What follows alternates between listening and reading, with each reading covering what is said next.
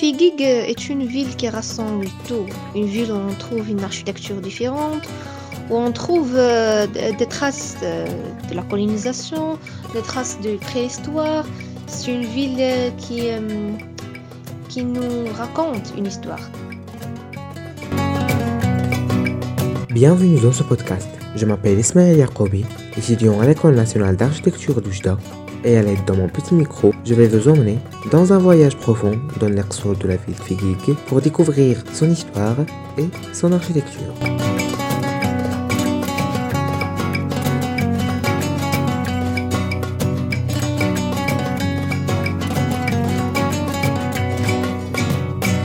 Dans le cadre de notre formation, l'École nationale d'architecture d'Oujda a organisé un voyage pédagogique à la ville de Figuig. Le départ est à 6h du matin auprès de la poste de la ville d'Oujda. L'arrivée à Figuig est à 19h30. Figuig est une ville située à l'extrême est du Maroc, à quelques 368 km au sud d'Oujda, nichée au cœur d'un cercle de petites montagnes. La date de fondation de cette ville est loin d'être exacte car ses environs ont été abrités par l'homme dès l'aube de l'humanité. Mais personne ne peut nier que l'eau était derrière sa création.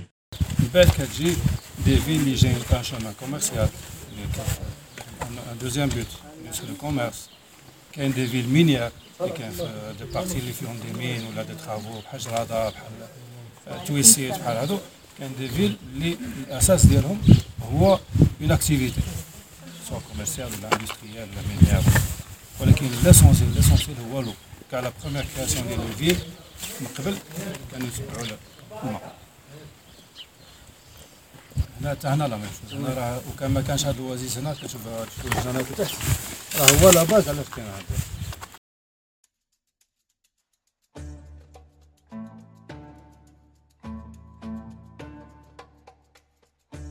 L'histoire de Figuig remonte à des temps très fort reculés, comme en témoignent les gravures rupestres. L'homme préhistorique a habité ses environs grâce à ses conditions écologiques et naturelles. Après les conquêtes de Vandales, les chrétiens ont habité cette région et le christianisme a devenu la religion prédominante.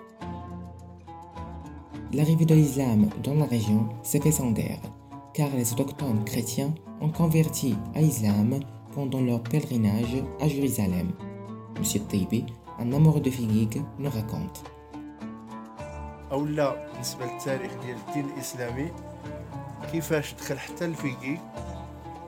راه دخل مبكرا الناس ديال فيكي كانوا هنا مسيحيين. لأن لا هضرنا شوية على الناس اللي فاتوا. فاتوا هنا اليهود فاتوا هنا الوثنيين فاتوا هنايا المسيحيين.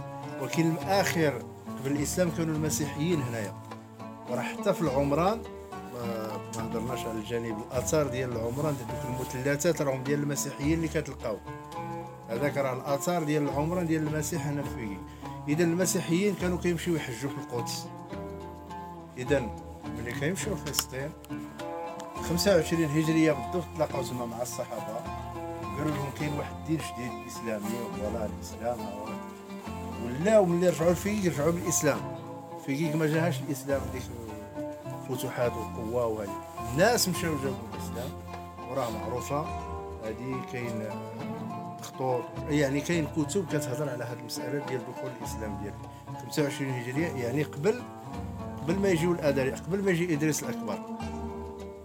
اذا لا لا. عقبة بن نافع ملي جا هنايا ونادى صائحا في جنده ملي كان في الجزائر في الهكار ونادى صائحا في جنده فعوجوا عنها فهذه بلدة الإيمان والدين لأنه سمع الآذان. قال له هذه البلاد راه فيها الإسلام. زاد مباشرة دخل حتى لطنجة هذا هو المسار La ville Figuig était considérée comme un centre de rayonnement religieux et culturel, grâce à sa position géographique qui lui a permis d'être un point de rassemblement des pèlerins.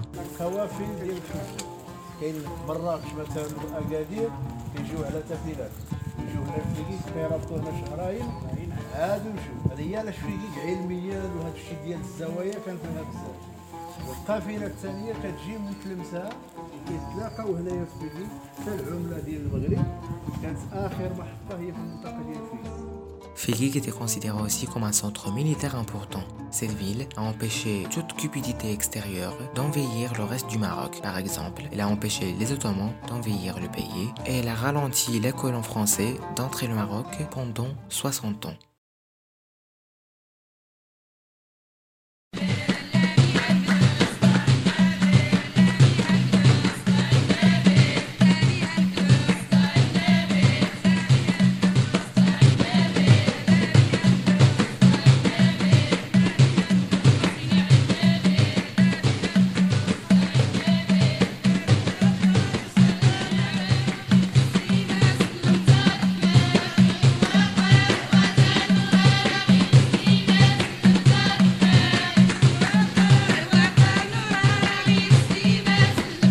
La ville de Figik se manifeste par la présence d'Aksor. Aksar est une unité spatiale qui se compose d'agglomérations d'habitations occupées par des lignages. Ils sont entourés par des murailles avec des tours et concentrés autour d'une place publique et d'autres espaces collectifs. Jadis, Figik était composée par 60 Aksar, mais après la colonisation, une grande partie de la ville était ajoutée au territoire algérien par les Français.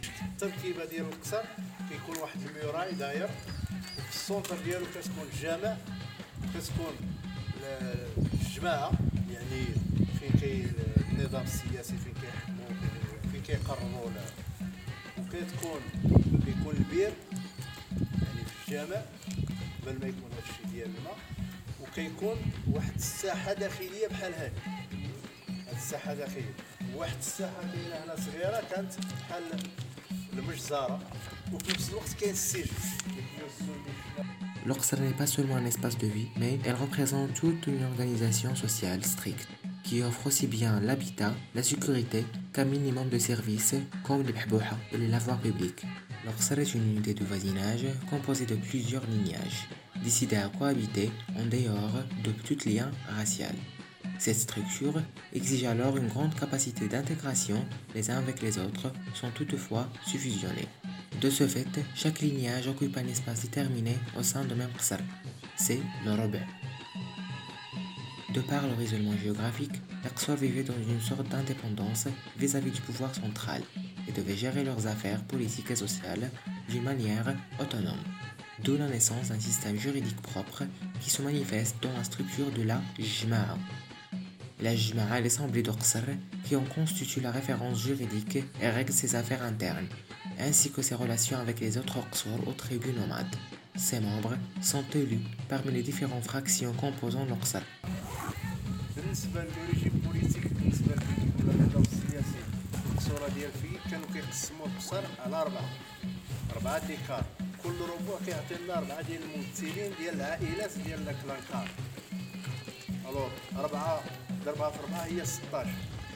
يعني 16 ديال لي ريبريزونطون ديال الممثلين ديال القصر.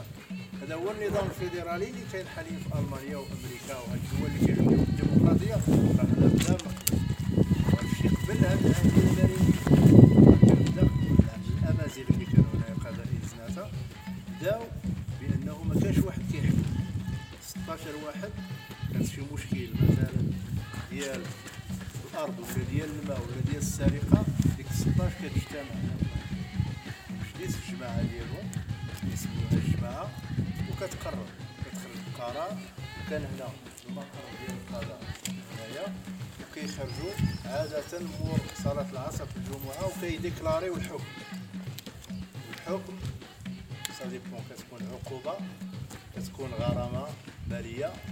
مثلا حتى السرقة مثلا مثلا إلا سرق شي واحد الدنجال مثلا هنا في شي جنان. في نظركم شنو هو العقوبه اللي غادي يصدروا عليه. مثلا غرامه لا لا.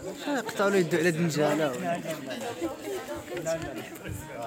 اذا الحكم الحكم اللي كان كيتصدر في هذا اللي سرق مثلا هذا كمثال الدنجال كانوا كيحكموا فيه حتى الوقيتة ديال الدنجال العام اللي ديال سنة ديال هذا علاش فيكيك مأمنة من بكري ما فيها لا سرقه لأن العقوبات اللي كانوا تاريخيا هما اللي نتجوا لنا واحد المجتمع ولا كلشي كيخاف على راسو يعني كان كيتنفذ الحكم هنايا بحال هذا غير كمثال وكاين الاحكام يتعدى على اليهودي مثلا الا رجعنا لقانون الوداغير راه مكتوب القانون ديال الوداغير يتعدى على اليهودي شحال عنده ديال الغرامه حتى اليهود كان التعايش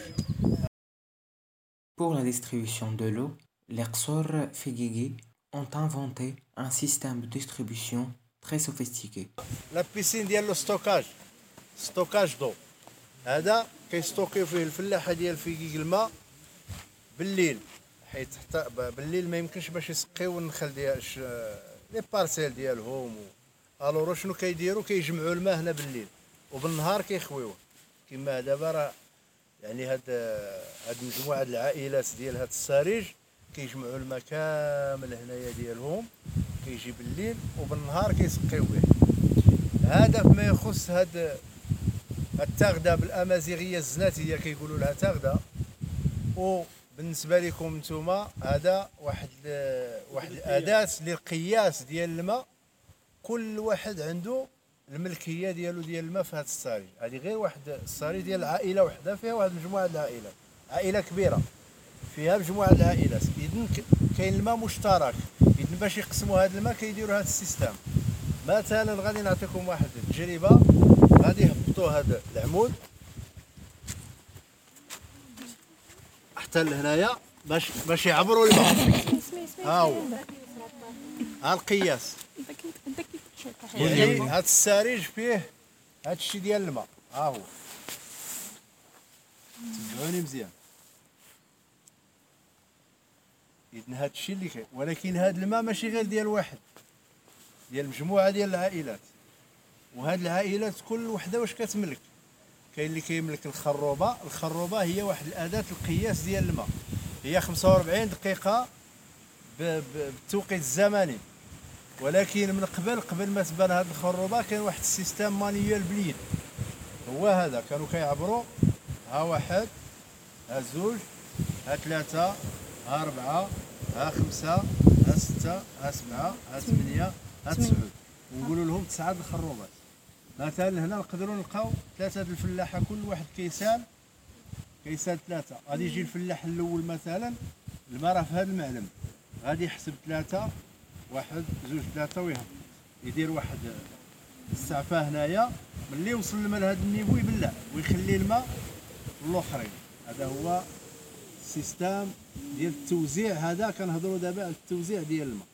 بالنسبة ما قبل ال système ديال التوزيع ديال فيكيك كان بالشمس وما يسمى بالساعة الشمسية. بمعنى الفلاحة من غروب الشمس كيكون عنده الماء حتى طلوع الشمس ولا من طلوع الشمس حتى الغروب ولا يقدر ممكن فلاح اللي كيملك جوج ديال كيقولوا لها سانيتا يقدر يكون عنده 24 ساعة c'est-à-dire من غروب الشمس إلى غروب الشمس. يعني كيسال دابا ومازال باقي هذا ال système في بعض القصور ديال فيكيك هذا ال système القديم. اذا هذا هو فيما يخص نظام توزيع الماء في الواحه ديال فيكي وراه أقدم آه معروف في الشمال.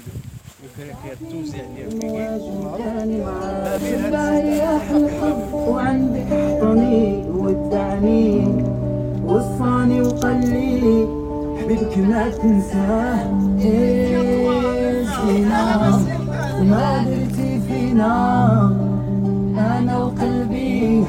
Nous avons arrivé à la fin de notre podcast. Merci à tous ceux qui ont contribué à ce voyage pédagogique de loin de près. Un grand merci à M. Tayeb pour l'accueil chaleureux et merci aussi à mes amis. J'étais ravi d'avoir passé ces jours en votre compagnie. Merci.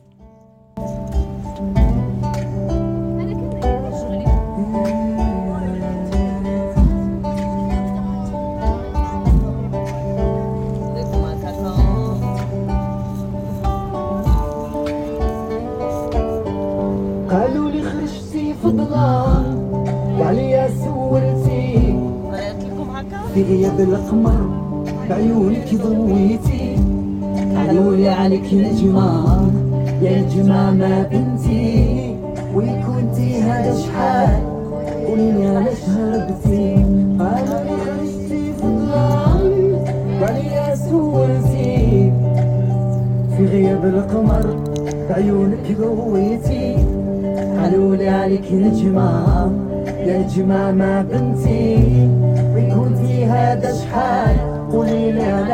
هربتي إيه سينا ما درتي فينا.